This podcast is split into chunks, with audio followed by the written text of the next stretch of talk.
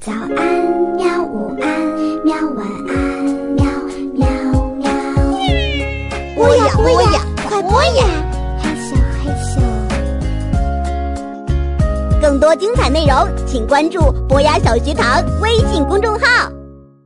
欢迎来到博雅小学堂，在这里带你去认识住在故宫里的怪兽们。我也是，我饿得够呛，恨不得现在就把这些食物都吃了。不过，一会儿祭祀结束了，我们就可以把这些东西都吃了。到那时候，估计什么东西也留不下了。杨永乐说：“怎么可能？我是见过奶奶祭祀月亮奶奶的，那些苹果呀、月饼啊、贡品，不过是在月亮下面摆一摆，然后我们就能吃了，连一个月饼渣儿都不会少。今天我们祭拜的。”可不是一般的神灵，今天祭拜的神灵，个个都是能吃的家伙。杨永乐说：“你是说他们真的会吃？”我不敢相信的问：“当然，不过我们可以和他们一起吃。”严永乐回答：“和神灵一起吃晚餐，真的可以吗？”好了，东西既然都准备好了。我们就开始请神灵吧。说着，他跪到神台前，叩了三个头，然后不知道从哪儿拿出了一面圆圆的手鼓。他跑出坤宁宫，朝着南面的方向敲了三下，把手拢成一个喇叭状，大声吼了起来：“南面的殿神，请显灵吧！”然后。他跑到坤宁宫的西边，冲着西边的方向大声喊道：“西面的殿神，请显灵吧！”接着，他转移到了坤宁宫的北面，“北面的殿神，请显灵吧！”然后，他站到坤宁宫的东面，大喊：“东面的殿神，请显灵吧！”最后，他回到坤宁宫的大殿里。关上大门，嘴里开始唱起歌来，哦喽喽。唱完，他一屁股坐到地毯上，累得直喘气儿。请电神也不容易啊！看到这个情景，我的眼睛都圆了。萨满巫师都是这样请神灵的吗？杨永乐摇摇头说：“每个萨满巫师请神灵的方式都不一样。”但我的师傅就是这样教我的。殿神到底是什么神啊？他们真的会来吗？我有点怀疑。殿神就是守护故宫各大宫殿的神灵啊。严永乐回答：“瞧，已经有人到了。”杨永乐往大门的方向看去，门一下子被推开了。两个穿着绸布衣裳的神灵站在那儿，他们一个穿着红色的袍子，一个穿着绿色的袍子，矮矮胖胖的，像两个人偶一样。欢迎蒙古神！看到他们，杨永乐合起双掌拜了三下，我也跟在他身后拜了三下。不一会儿，有一位穿着七彩长裙、头戴珠宝的女子。站到了门前，杨永乐赶紧迎过去，欢迎佛库伦仙女。佛库伦仙女点点头，走进来，端坐在蒙古神的旁边。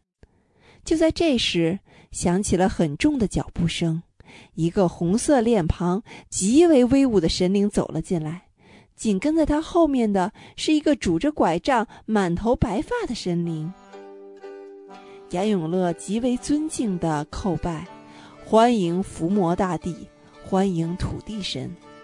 伏魔大帝走到杨永乐面前，用极为洪亮的声音说：“今天是祭祀殿神的日子，除了你，世上已经没有人记得了。”是啊，红衣蒙古神接过话：“今天东面和西面的殿神们都没有来呢，祭祀殿神的人越少。”离开的殿神就越来越多呀，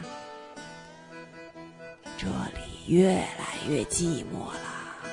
土地神也说话了：“如果有一天连杨永乐都不来祭祀我们，我们早晚也都会离开吧。我每年都会准时祭祀的。严永乐着急地说：“请大家一定不要离开故宫，你们可是守护着这座宫殿的神灵啊！”所有的神灵都不出声了，他们默默地看着杨永乐。坤宁宫笼罩在神灵们身上发出的淡淡微光中。偏偏这种庄严的时刻，我的肚子里传来了很响了“咕噜噜”的声音。这位姑娘是谁呀？绿衣蒙古神问：“终于有人发现我了。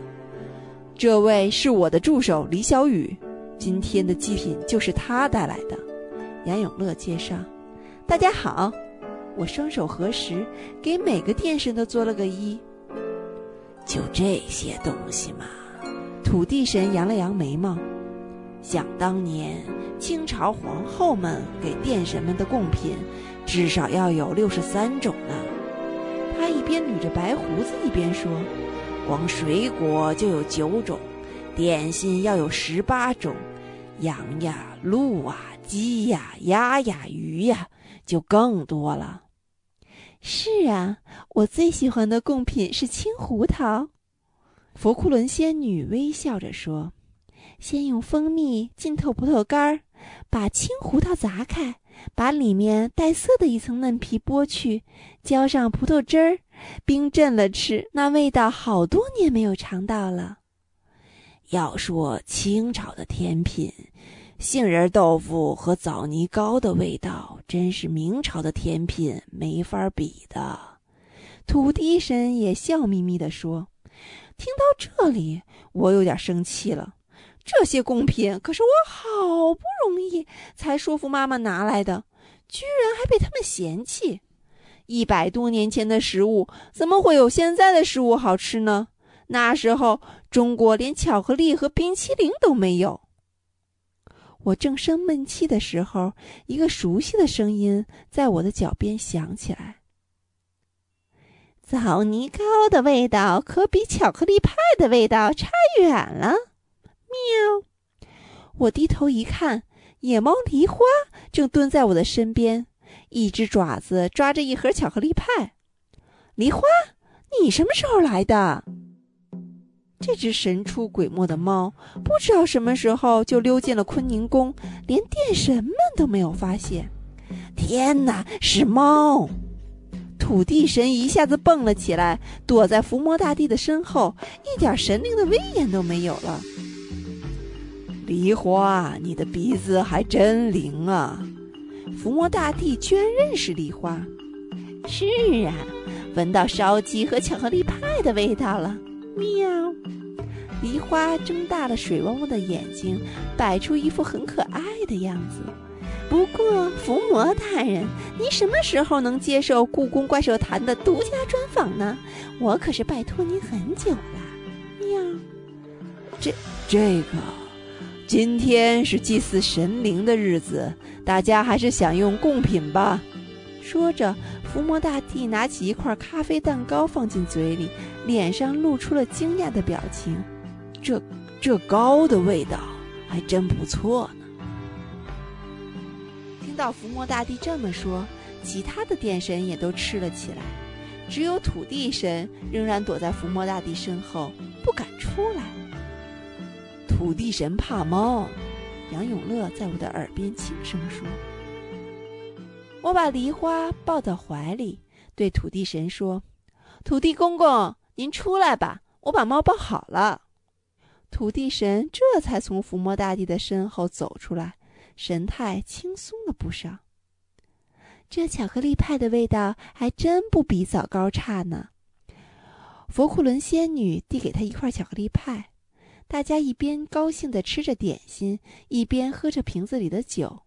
不一会儿，每个殿神的脸上都红扑扑的。就这么吃也太无趣了，红衣蒙古神说。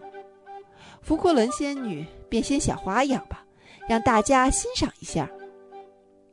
福库伦仙女微笑着点点头，她伸出一根手指，慢慢的从那根手指里一。点儿一点儿长出一条七色彩虹。彩虹慢慢的延伸着，不一会儿就弯弯曲曲的绕了宫殿一圈儿，那颜色也越来越浓，越来越鲜艳。突然，仿佛是颜色浓的已经承受不住一样，噗的一声，整条彩虹都爆炸开来，所有的颜色都变成了一群群扇动着艳丽翅膀的蝴蝶。彩色的蝴蝶像花儿一样飘扬，太美了！我的眼睛都快被蝴蝶遮住了，真好看呐！喵，连我怀里的梨花都说，蝴蝶们像落下来的花瓣一样，一沾到地面就消失的无影无踪了。落下的蝴蝶后面却出现了几个红衣服的女子。他们在坤宁宫绿色的地毯上跳起舞来，我一眼就认出来了，他们不是蒙古的新娘们吗？新娘们跳着出嫁时才会跳的蒙古舞蹈，旁边的红衣蒙古神为他们打着节拍。啊，这是蒙古神的魔法呀！乌兰托娅，听，那些蒙古新娘们还哼着歌呢。可真好听！不知道什么时候舞蹈结束了，新娘们如一团团红色烟雾一样散开，不知道去哪儿了。我回过神来，才发现眼前的地毯上已经空荡荡的，什么食物都没有了。可是我还什么都没吃呢。杨永乐收拾好地上的包装纸。今天的祭祀就到这里吧。伏魔大帝用他威严的声音说：“我合住双掌，弯下腰，殿神们在我们的恭送中依次离开了。明年的祭祀，李小雨你也要参加呀。”伏魔大帝临走时说：“记得多带些巧克力派。”土地神补充说。如果土地公公喜欢，我可以每隔一段时间就送一点到土地庙去。我说：“真的吗？”他看起来很高兴。真的，我使劲点着头。送走了所有的殿神，我和杨永乐、梨花走出坤宁宫的大门。这里怎么才能锁上呢？我有点担心的问杨永乐。如果明天工作人员发现这里的门开了，一定会以为是遇到小偷了呢。这个我有办法。杨永乐拍拍胸脯：“你们先走吧。”虽然我特别想知道杨永乐有什么办法，是不是会用什么巫术，但是此刻我都顾不上了。我朝着食堂的方向跑去，一整个晚上什么东西都没吃。我可真是饿坏了。